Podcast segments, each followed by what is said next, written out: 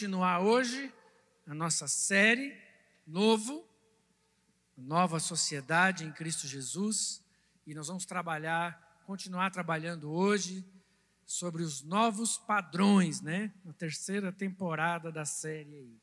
Então, abre aí a sua Bíblia, no texto lá de Efésios 4, verso 17.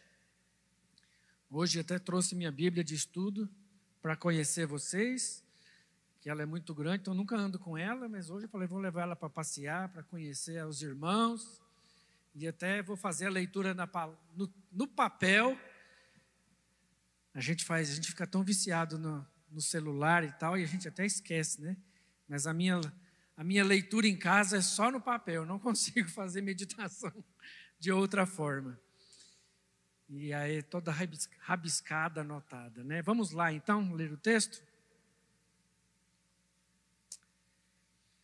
Assim eu lhes digo com a autoridade do Senhor: não vivam mais como os gentios, levados por pensamentos vazios e inúteis.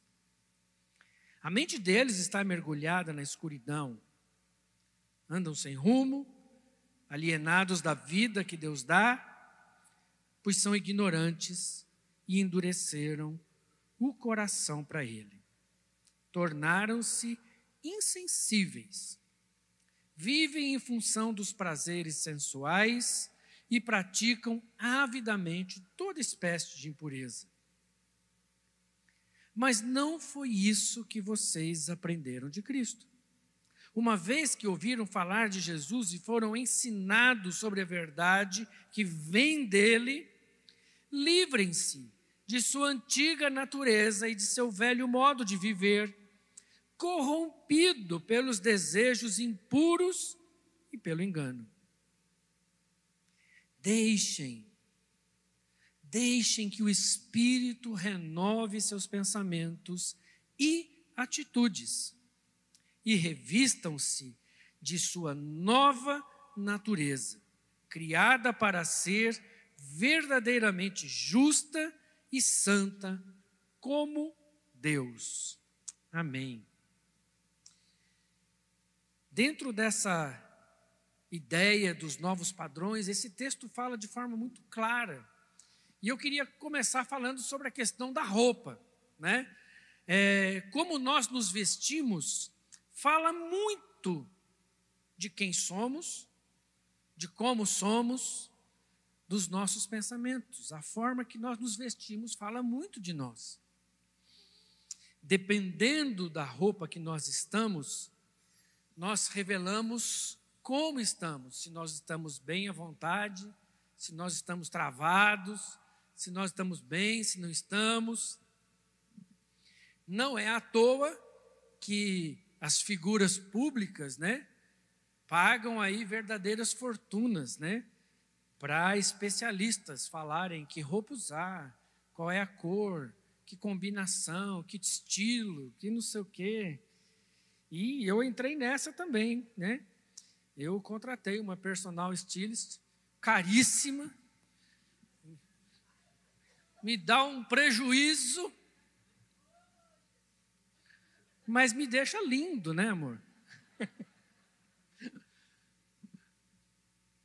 A gente entende o quanto isso é importante.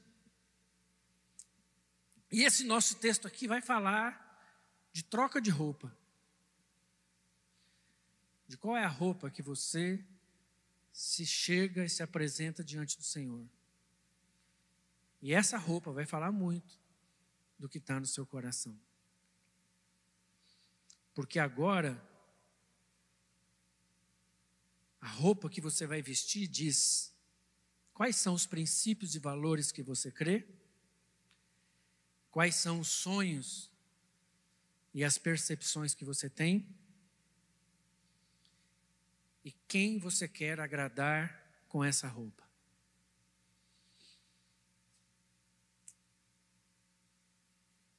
Ao vestir essa roupa, você precisa revelar o que você crê, como você vê as coisas, como você vê os outros.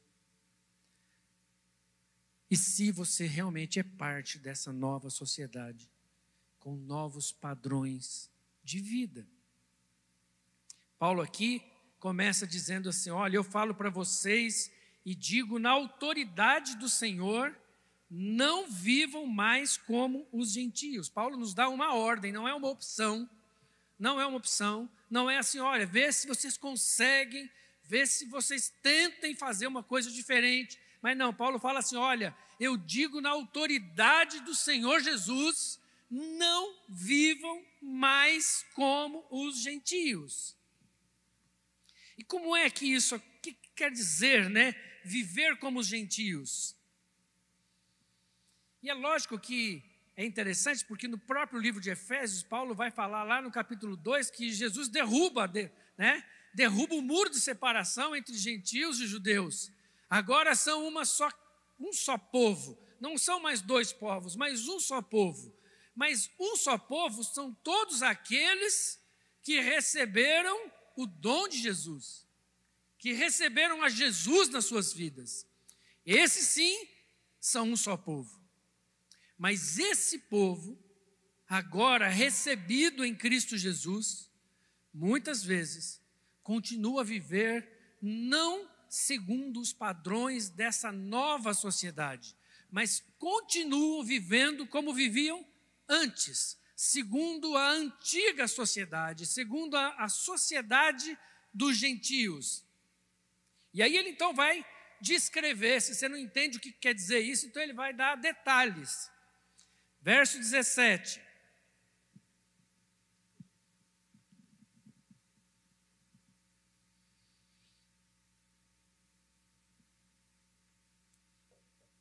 Levados por pensamentos vazios e inúteis. A mente deles está mergulhada na escuridão. Andam sem rumo, alienados da vida que Deus dá, pois são ignorantes e endureceram o coração para Ele, para Deus. Esses gentios vivem de forma obstinada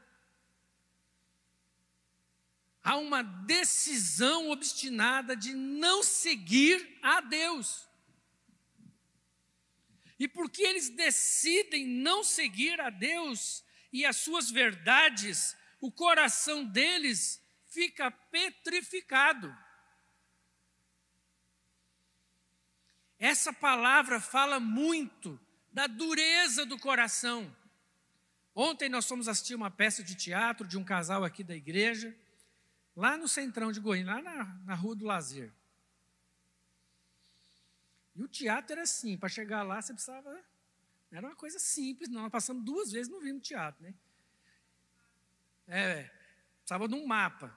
E aí, ao andar na rua, lá é cheio de noiado, né? Como a gente brinca.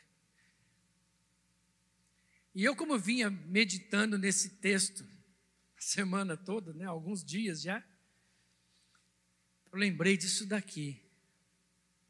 Andam sem rumo, alienado da vida que Deus dá. É um monte de gente andando para lá e para cá, igual zumbi.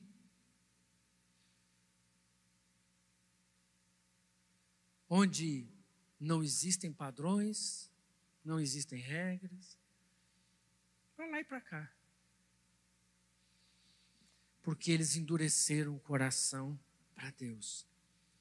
E porque eles endurecem o coração, eles se tornam insensíveis. Verso 19. Vivem em função dos prazeres sensuais e praticam avidamente toda espécie de impureza. Quando nós saímos de lá, Claudinha falou assim: Nossa, fazia muito tempo que eu não via tantos tantos casais homoafetivos juntos.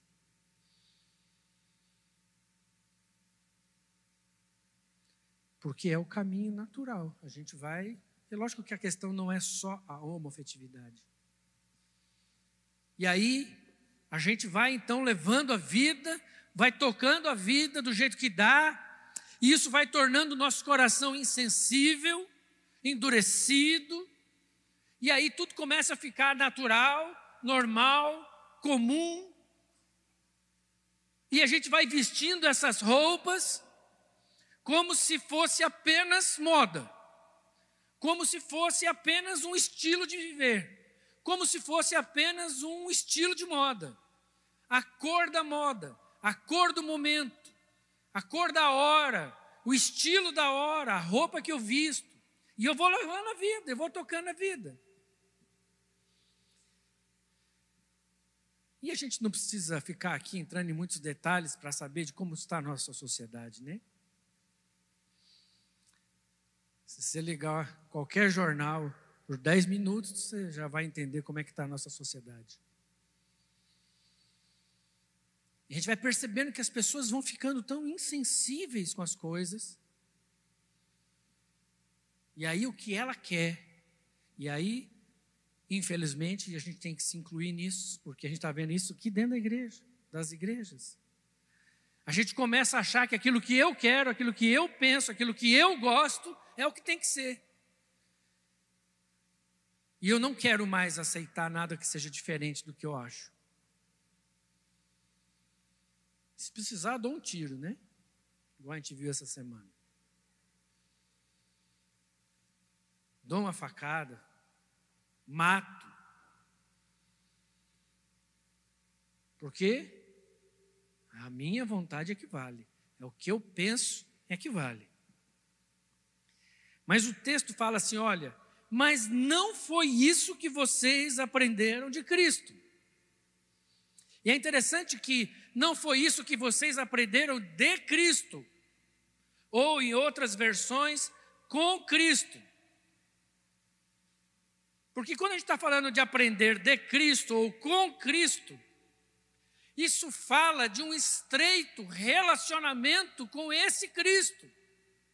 E não aprendeu lá de Cristo ou sobre Cristo. Não é algo que eu recebi uma informação de como Cristo vive. Quando Paulo fala para esses irmãos, ele está falando: vocês aprenderam de Cristo, porque aprender de Cristo é muito mais profundo do que aprender acerca de Cristo ou sobre Cristo. Porque Cristo é o conteúdo do ensino, sim, mas ele é muito mais do que isso, ele é o ambiente onde eu aprendo. Então eu não aprendo acerca do que falaram de Jesus. Eu aprendo porque eu ando com Ele. Eu aprendo caminhando com Ele. E a cada dia Ele fala comigo. E a cada circunstância Ele fala comigo. A cada, a cada peça de roupa que eu ponho sobre mim, Ele fala: ó, isso não está legal. Acho que essa não é a melhor peça para hoje.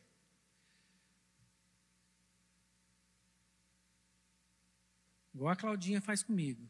Amor, combinou não. Vai lá e troca. Mas eu gostei. Não, vai lá e troca. Sim, senhora. Né? Eu pago caro, tem que ouvir, né? Obediente. E Jesus faz isso com a gente exatamente assim conforme a gente vai andando na vida, Jesus vai falando para nós: ó, oh, isso aí não está legal, não. Essa ficou boa. É isso aí. É esse o caminho. Então, aprender com Cristo é caminhar com Ele, é ouvir o que Ele tem para dizer para nós. Tanto é que o verso 21 diz assim: Uma vez que vocês ouviram falar de Jesus e foram ensinados sobre a verdade que vem dele, ou seja, nós ouvimos falar de um conteúdo, mas nós aprendemos esse conteúdo porque nós ouvimos o próprio Senhor falando conosco.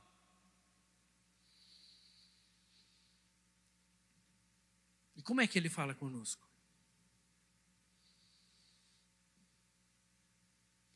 O que, que Jesus é mesmo? Ele é o Verbo. O que, que é o Verbo? Hã? A palavra.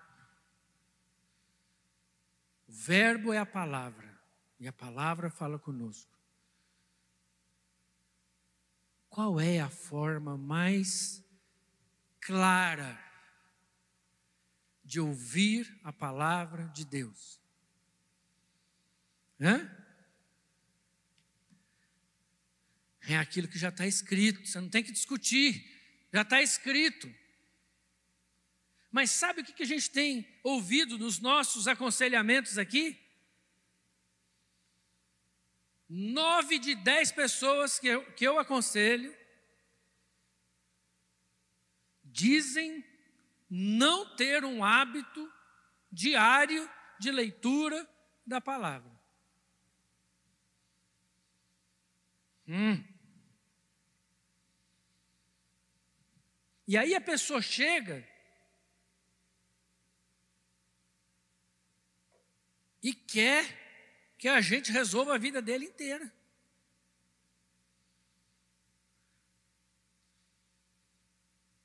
Meu querido, você quer ter uma vida com o Senhor? Vai ouvi-lo. Vai lá ouvir o que, o que ele tem para dizer para você. E é na palavra que a gente vai ouvir isso. E uma das grandes estratégias do diabo é nos afastar dessa palavra achando que ah, dá para ficar sem. Nossa, meu dia está extremamente. Nossa, eu corri demais hoje. Não tive tempo. Hum. As redes sociais que o digam, né? Não tive tempo. Essa palavra, a gente nunca mais vai poder falar isso para Jesus, né? Não tive tempo.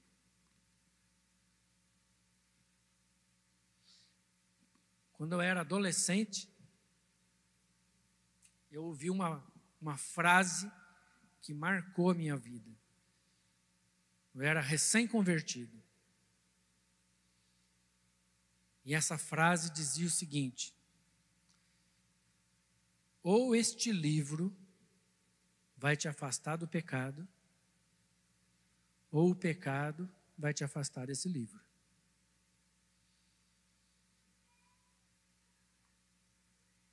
Como eu queria muito caminhar com o Senhor. Eu caí para dentro desse livro, nunca mais abandonei. Isso não quer dizer que eu não pequei.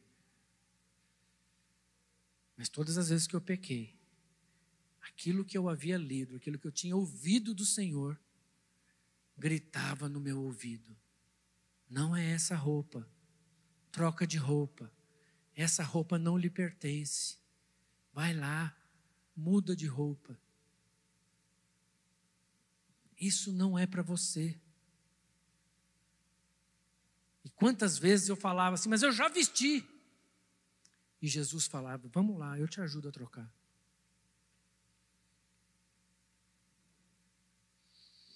Verso 22 diz: Livrem-se da sua antiga natureza e do seu velho modo de viver, que foi corrompido pelos desejos impuros e pelo engano.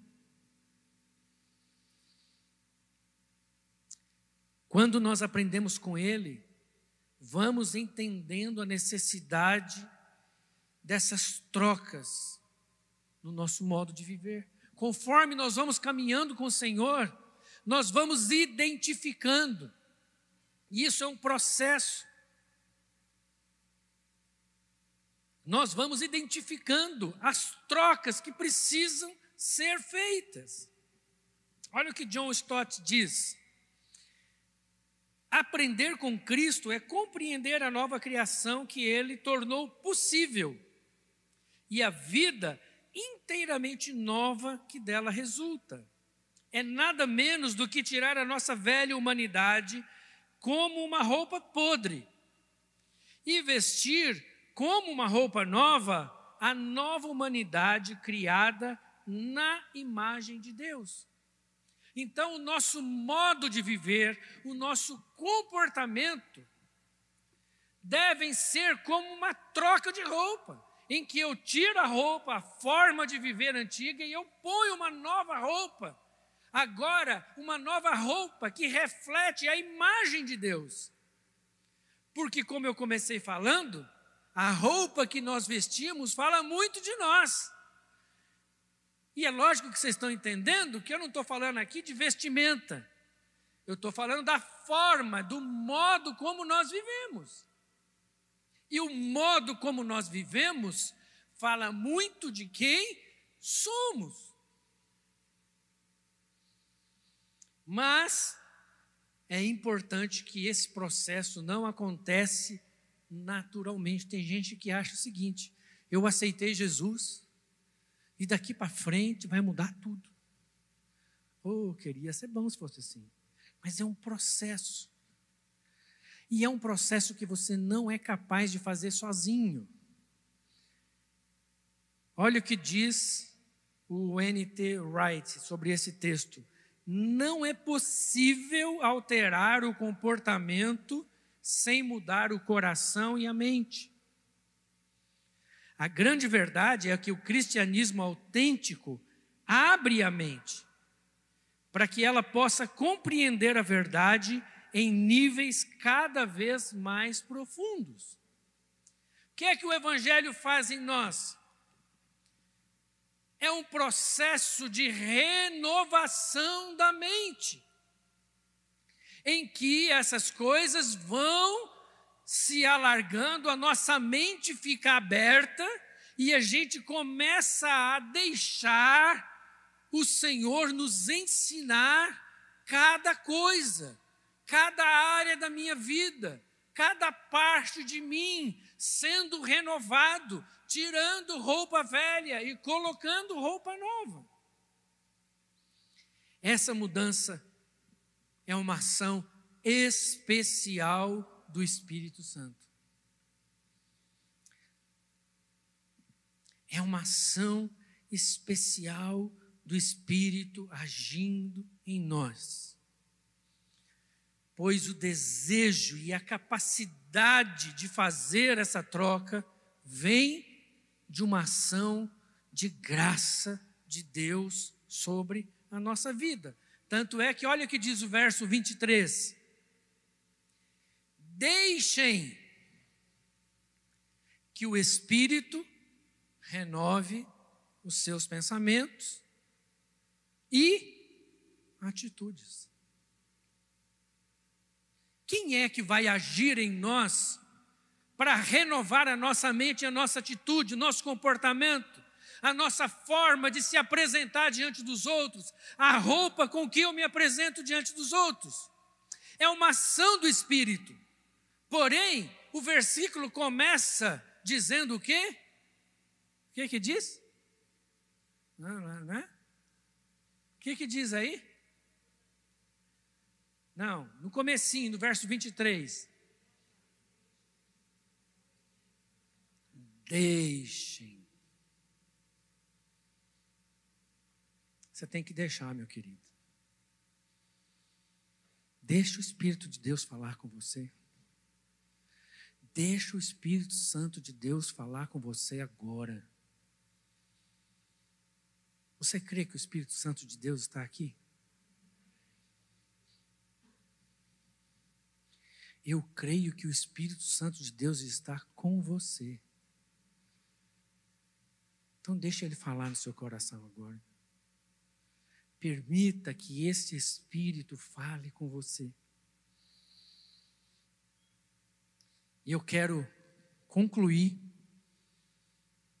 lendo uma parábola de Jesus. Eu queria que você abrisse aí Mateus 22, verso 1.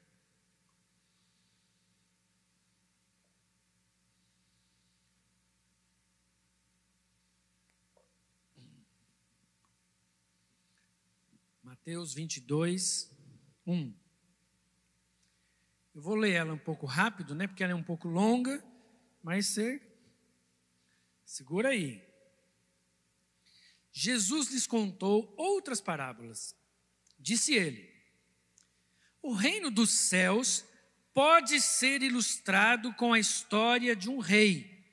O reino dos céus pode ser ilustrado, é uma ilustração de como é o reino dos céus. É a história de um rei que preparou um grande banquete de casamento para seu filho.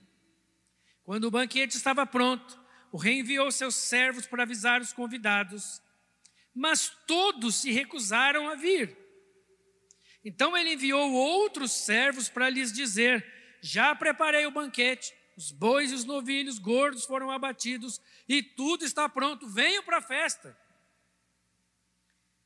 Mas os convidados não lhe deram atenção e foram embora. Um para sua fazenda, outro para os seus negócios, outro ainda agarraram os mensageiros, os insultaram e os mataram. O rei ficou furioso e enviou seu exército para destruir os assassinos e queimar a cidade deles. E disse a seus servos: o banquete de casamento está pronto. E meus convidados não eram dignos dessa honra. Agora saiam. Saiam pelas esquinas, pelas ruas e convidem todos que vocês encontrarem. Então os servos trouxeram todos que encontraram, tanto bons quanto maus. E o salão do banquete se encheu de convidados. Agora presta atenção. Quando o rei entrou para recebê-los, notou um homem que não estava vestido da forma apropriada para um casamento e perguntou-lhe: Amigo, como é que você se apresenta sem a roupa de casamento? E o homem não teve o que responder. Então disse: Então o rei disse: amarre-lhe as mãos e os pés e lance-no para fora na escuridão, onde haverá choro e ranger de dentes. Porque muitos são chamados, mas poucos são escolhidos. Essa parábola é uma ilustração do reino de Deus e ela ilustra muito bem o nosso texto de hoje. Diz que o rei preparou um grande banquete para o casamento do seu filho. Qualquer semelhança com o banquete que o Senhor Jesus, que o nosso Deus, o Rei dos Reis, está preparando para Jesus e sua noiva, Jesus, o Senhor está preparando um banquete para Jesus e a sua noiva. E aí, os convidados não foram. Foram se justificando com as suas ocupações. Uns falaram assim: ah, eu preciso ir lá para a chácara, já faz duas semanas que eu não vou. O outro falou assim: nossa, eu tenho muito trabalho para fazer. Hoje é o meu melhor dia de trabalho. Outros desprezaram o convite e até bateram nos servos. E a gente podia fazer uma lista grande aqui, né? Ah, trabalhei a semana inteira, estou cansado. Ah, não dou conta de ir para a igreja com meus filhos, dá trabalho demais, tem que ficar correndo atrás deles lá. Ah, nossa, não estou aguentando, estou cansado, o único dia que eu tenho para dormir. Ah, eu tenho tanta coisa para fazer e a gente pode arranjar muitas desculpas. E o texto diz que o rei ficou furioso. E ele diz: esses convidados foram convidados, mas não eram dignos desse banquete. Outras coisas eram mais importantes na vida deles do que a relação com o rei e o seu banquete. E aí, Deus, o rei diz: saiam pelas ruas, vão pelas esquinas, vão lá pelos becos da rua 8, lá da, como é que é? Rua do Lazer. Peguem os zumbis, peguem os atrapalhados, Pega os do jeito que eles tiver, traz para cá, traz para o banquete.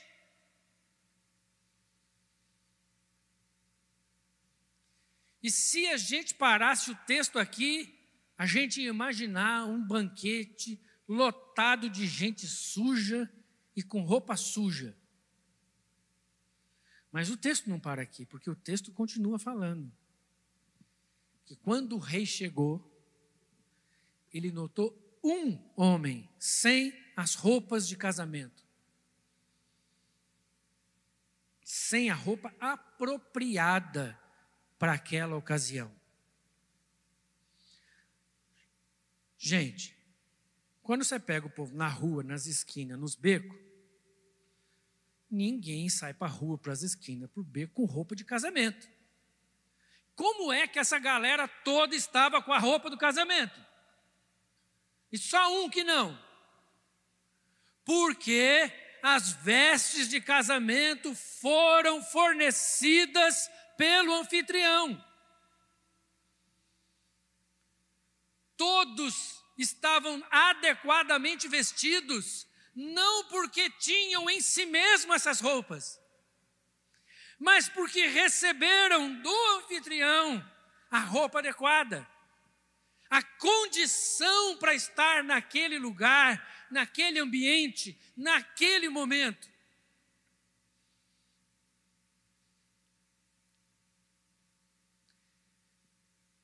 Mas um deles,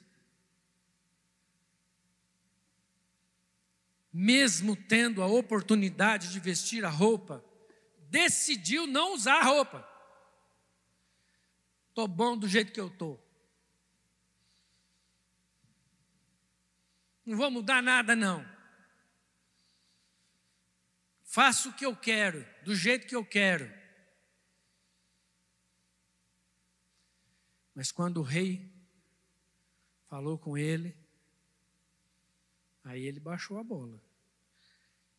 Ele não tinha, ele não tinha argumento. Porque o rei havia dado para ele todas as todas as é, oportunidades, todas as condições para estar lá. E ele não quis. Ele não deixou. E esse foi mandado para fora para um lugar de trevas e ranger de dentes. Sabe, queridos, a salvação é pela graça, é para todos.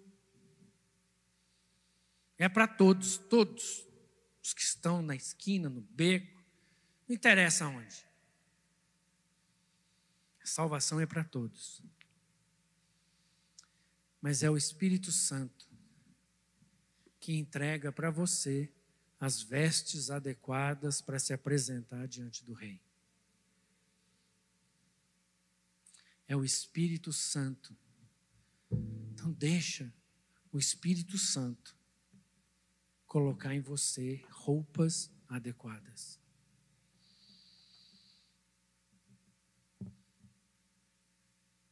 Sabe? Se não trocarmos de roupa, se não trocarmos a nossa maneira de viver, o nosso modo de viver.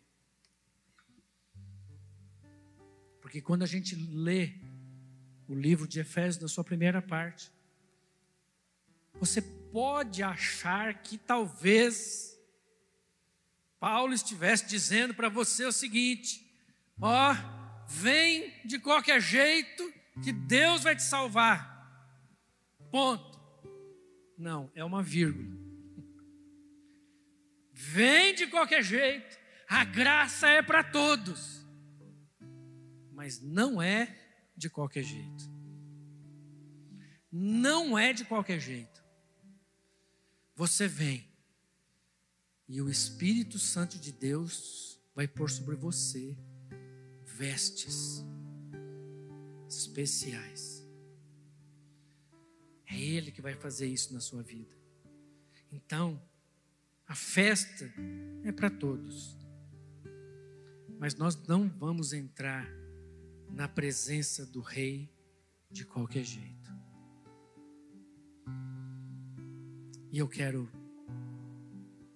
clamar ao Senhor que o Espírito Santo de Deus esteja agora falando com você. Sabe, queridos, quando eu falei de gente suja, talvez você pensou de algum mendigo. Alguém que tem vestes, roupas sujas. Mas a roupa do que nós estamos tratando aqui hoje, você sabe muito bem do que é. São as roupas em que você veste o seu coração e a sua mente. Porque são elas que precisam ser transformadas pelo Espírito Santo de Deus. E às vezes você está aqui vivendo essa aparente beleza, mas a sua vida está revestida de vestes inadequadas para a festa do Cordeiro.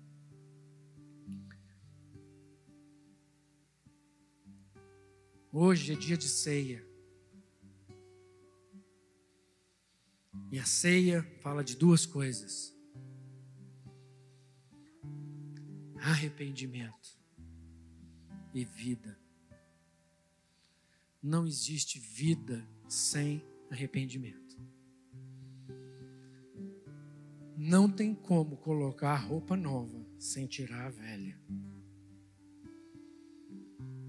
Não é de qualquer jeito. Quando você se apresentar diante do rei, quando você estiver diante do rei, ele vai saber como você está vestido. Então eu quero orar com você agora. Que o Espírito do Senhor seja derramado sobre nós. Então deixe o Espírito Santo de Deus falar no seu coração hoje. Faz a oração de Davi. Senhor, sonda meu coração. Vê se há em mim algum caminho mau. E me conduz para o caminho eterno. Senhor, sonda o nosso coração e vê se há em nós alguma vestimenta que não condiz com o Senhor e troca. Eu deixo o Espírito Santo do Senhor agir sobre mim nesta manhã e onde eu estiver, eu deixo o Espírito Santo de Deus me cobrir com suas vestes, vestes apropriadas para estar na presença do Rei, do Rei dos Reis, do Senhor dos Senhores. Ó oh Deus, em nome de Jesus, eu quero clamar, Senhor. Eu quero clamar, Senhor, por cada vida aqui agora. O Senhor nos conhece. Por mais que a gente acha que ninguém sabe de como eu vivo, o Senhor sabe como eu vivo. O Senhor sabe quem eu sou. O Senhor sabe exatamente quem eu sou.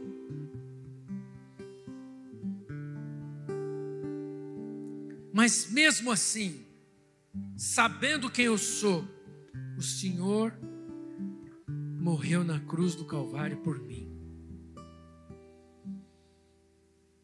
Derramou o seu sangue sobre mim.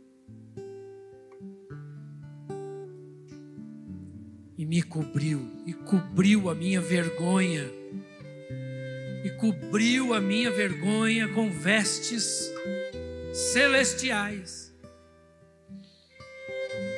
vestes reais Ó oh, Pai, em nome de Jesus, age no meio de cada um de nós agora, em nome de Jesus. Em nome de